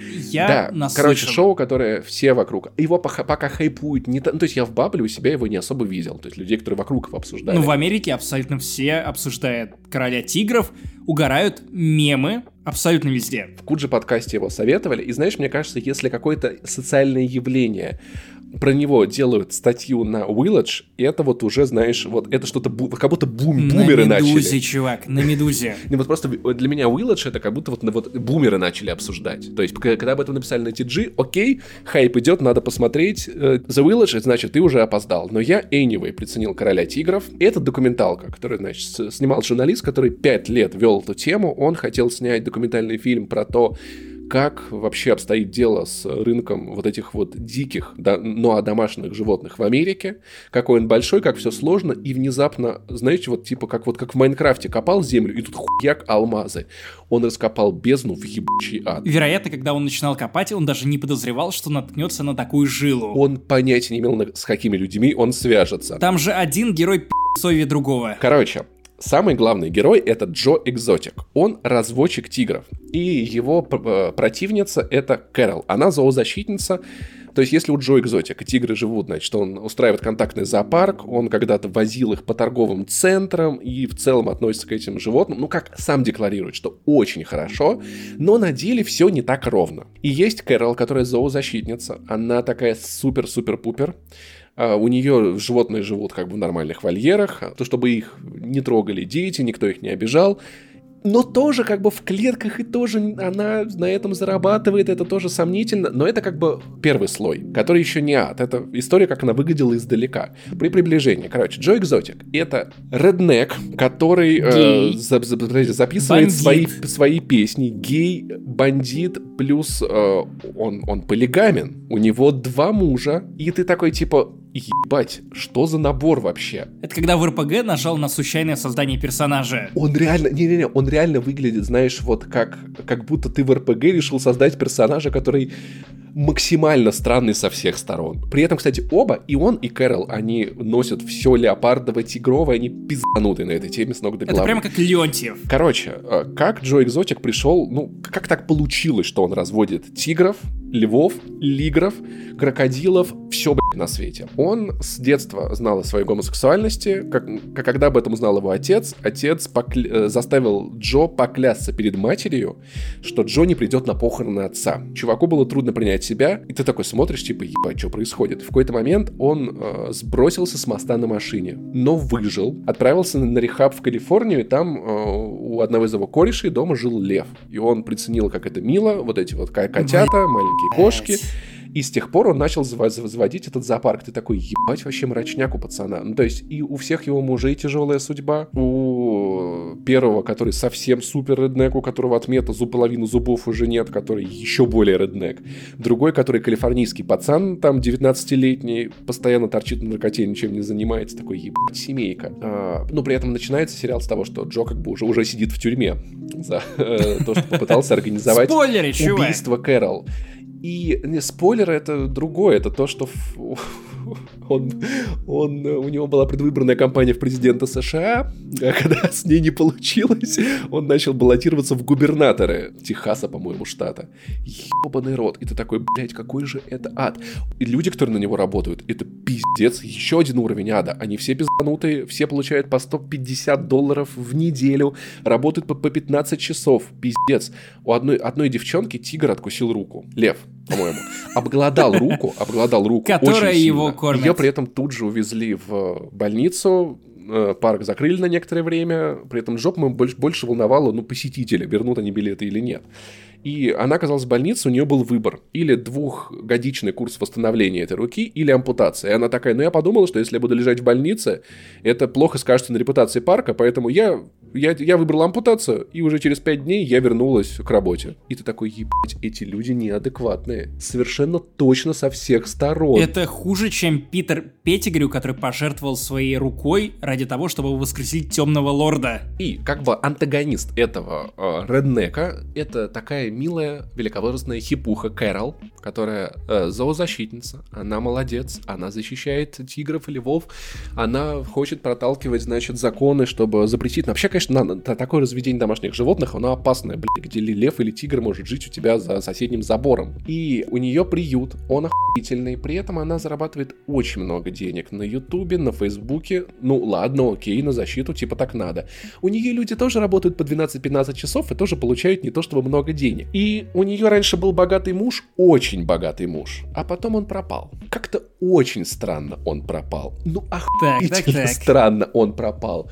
Другие персонажи, которые всплывают по касательной, они второстепенные, но они нихуя не менее интересны, чем вот эти. Есть чувак, который тоже разводит таких зверей. Блин, извини, извини, все звучит как набор героев GTA, которых вот вечно выкручивают на максимум для того, чтобы показать тебе карикатурный срез Да. Америки. И я смотрю, и я такой, блядь, такого не может быть. Но, если бы я придумывал ее, я бы такой, нет, я не сделал таких персонажей, в них никто никогда не поверит. Ну, то есть они могут существовать только в реальности. Все вот эти. Есть чувак, который, у которого пять жен, они, они живут все на ферме, у каждой по дому. И это что-то вроде секты. Одна из них там в итоге потом с ним типа разошлась, и как бы такая, ну, он типа не очень классный чувак, он, похоже, абьюзер, хотя вроде весь такой... Есть другой чел, который тоже полиамор, он со своей девчулей э, живет в Лас-Вегасе и таскает тигрят, львят молодых на всякие тусовки, чтобы там клеить моделей, чтобы приводить их в номер, они фоткали с тигром, а потом трахались с ним и его женой мной. О, и тигром. Это все закручивается в такую пиздеску, что я просто охуеваю с каждой серии. Скажи, звучит ли там саундтреком песня Элвана 24 на 7 тигр? Там еще хуже, там песни Джо Экзотика, блядь, звучат на саундтреках. Это лютый ад. При этом ты им и сопереживаешь, ты в какой-то момент ненавидишь. И ты такой, знаешь, вот эта тема, где такой, блядь, ну он мудак. Хотя нет, может быть, все-таки и не мудак. А вот этот мудак, нет, он совершенно точно мудак. Блядь, как, в какой-то степени, так, да. Они все мудаки. Red Letter Media уже сделали обзор этого шоу, и они заявили довольно важную вещь. Там все конченые мрази. Это как в Филадельфии всегда солнечно, только совсем без проблесков человечности. Да, кстати, да. Кстати, да. Это полная лютая жесть. Поэтому животных всех, конечно, очень... Ну, то есть, с одной стороны, да, там, типа, в самом начале Джо Экзотик такой, да, типа, окей, это частный зоопарк. Но люди, когда приходят ко мне, на 15 минут я даю им в руки тигра, я эти 15 минут могу рассказать им о том, как важно защищать природу, леса Амазонки, леса Уссурийские, где эти тигры вымирают. И такой, ну да, вроде он делает, он ездит по школам, шоу тиграми, рассказывает, дети, не употребляйте наркотики, это очень плохо. При этом сам подсаживает на это своих мужей, как бы поставить. Но детям он говорит, что наркотики это очень, блядь, это полный пиздец. Это надо видеть, это стоит, это документалка, хотя это безумно похоже на реалити-шоу. Это звучит как новость сезон Breaking Bad. Нет, какая-то ебень, странные персонажи с разными конфликтами, готовыми конфликтами. При этом снята она охуительно, смонтирована пизда. Ты понимаешь, что я не вижу ни одного элемента, который в этой документалке надо было переместить в другое место. Все так подано, так скомпоновано, что просто серию за серией ты это уничтожаешь. Пара серий мне осталось, я прям с нетерпением жду. Сейчас, сейчас запишем подкастик, и я зарублюсь в SnowRunner досматривать всю вот эту вот дичь. Очень-очень советую. Так, ребят, на этом первая половина нашего огромного весеннего кетчапа подходит к концу. В следующем мы расскажем вам дохуя еще всяких прикольных вещей, так что ждите его возвращения через неделю. А мы зачитаем наши любимые ваши комментарии к нашему подкасту. Марк Трифонов из России пишет, ребят, спасибо за подкаст 5 звезд. Походу с этим карантином переслушиваю все выпуски до первого. Ну, типа, хоть какая-то польза от да, карантина да, все-таки. Да, и многие пишут о том, что нас весело даже переслушивать и включать старые выпуски. Если у вас много времени и вам мало контента, вы хотите угореть, послушать про фильмы, книги, комиксы, сериалы, игры, игры, конечно же, игры, то включайте старые выпуски, там тоже хорошо. Знаешь, как звали бы самый нелюбимый напиток Луида Фюнеса. Что, что-то про Фантомаса наверняка. Фантомус из России ставит нам 5 звезд и пишет «Кул, очень, очень О, круто. Сэр, Спасибо, из Англии. по делу и честно. ID Dog из России пишет, я тут новый, но мне понравилось. 5 звезд. Случайно видел ваш подкаст, и мне понравилось, признаюсь честно, такое редко, но нон-стопом прослушал подкастов 5 или даже больше. Так держать. Спасибо, что обеспечили мне нескучный рабочий день под ваш интересный треп. Надеюсь, это не сказалось на твоей работе в негативном ключе, только в позитивном. Приятно, приятно, что на некоторых работах нанимают, несмотря на возраст. Ведь кто еще может прятаться под ником Айдидок, кроме как старик какой-то. Айдидок, ах, опять нашалил. Ах, тивый. Трансфер из России пишет, один из лучших подкастов 5 звезд. Прекрасный подкаст. Ребята излучают позитив, слушать одно удовольствие. Это...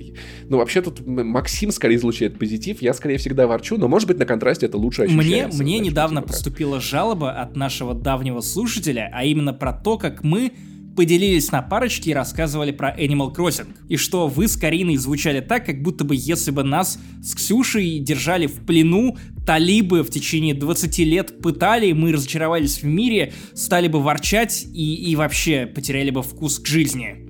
Это называется трезвая оценка игры Animal Crossing. Вот так это называется, чувак. Зато честный по делу. Максим Пивоваров из России пишет «Мистер занесли». 5 звезд. Вот, подкаст топ лучших подкастеров не найти. Слушаю с самого начала. Поднимайте настроение до небес. Я живу в Финляндии. Nintendo О, да. топ. Это неправда. Бузова Нет. классная. Это правда. Nintendo топ среди самых худших консолей. Привет Максиму в Литву или Латверию. Мне, мне уже не нравится этот отзыв. Не нравится, чувак. Уважайте. Ну, ну, ну, кстати, про Nintendo он не прав, так что да, это справедливо. Желаю всего самого наилучшего, и чтобы вы не оказались в яме с Максимом Пивоваров. Не, на самом деле мы живем в этой яме, мы это и есть яма. Ямы, яма. И Глеб 2305 из United States of О, America. это, возможно, Сэм из э, Sam Story. Американец. Я, с вашего позволения, зачитаю голосом Сэма. Этот подкаст 5 звезд. Не занесли это подкаст не только про игры, это подкаст про двух ребят, Блин, нет, там я так не буду, Не мучь, не которые невероятно душевные, живые и просто зараженные А. энергией с крутым вайбом.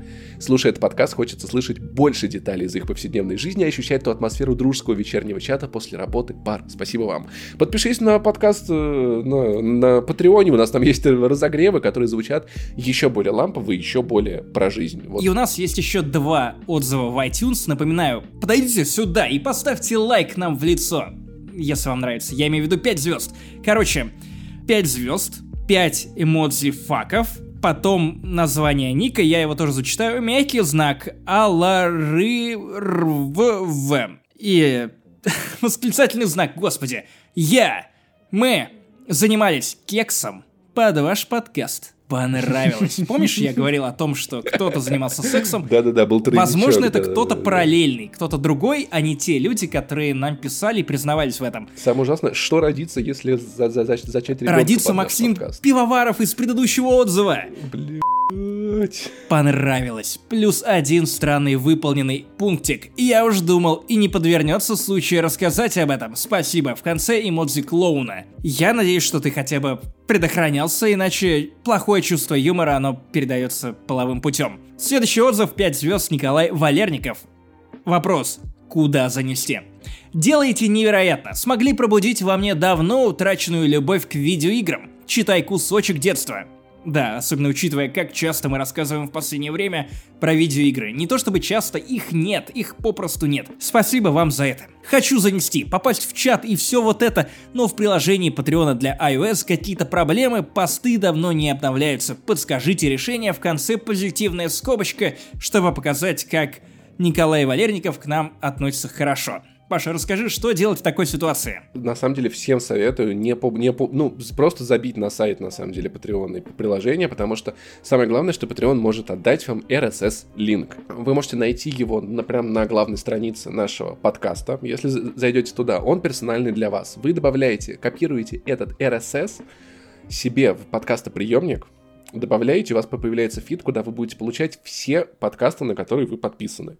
Прям в вашем приложении, там, типа, подкасты на iOS или на в любое какое-нибудь другое. И горе не знаете, проблем с Патреоном тоже. Если у вас проблемы с оплатой, я э, просто, чтобы не было вопросов с российскими карточками, которые иногда бывают у Патреона, просто привязал карту к PayPal и плачу на Patreon через PayPal каждый месяц. Все ровно снимается уже там год, никаких проблем не было. Вот такие, собственно говоря, лайфхаки. Важные и полезные. Великолепно. И это был 134 выпуск подкаста «Не занесли». Первая часть нашей дилогии кэтч-апов, в которых мы даем мини-рецензии на все то, что мы посмотрели, прочитали, во что мы поиграли. Вас ждет 135-й, вторая часть кэтчапа, как вы поняли из предыдущего моего спича. Ждем вас. Несомненно, не пропустите, будет весело, расскажем вам много прикольного, угарного. А также не забывайте, что у нас есть Patreon, на нем скоро выйдут вспоминашки про дворовые игры нашего детства. Опять же, уверен, будет максимально лампово. Также лампово, как артефакты нашего детства, один из моих любимых выпусков, уже доступен на Patreon. Не забывайте про разогревы, не забывайте подписываться на наши соцсети I Love Saint Jimmy, Twitter у меня, Паша Пони, это Twitch и Twitter у Пашки. Не занесли, группа во Вконтакте, подписывайтесь на Паблос, мы там выкладываем свежие выпуски, постим мемы, в общем, стандартный набор юного видеоблогера. А также ищите нас на SoundCloud, в Кастбоксе, мы есть везде. Не хватает только ваших звездочек в iTunes, ваших отзывов, ваших комментариев. В общем, чего такого, чтобы мы не чувствовали себя такими одинокими. И у нас не было чувства, что вещаем вакуум. Это был Максим Иванов и Паша.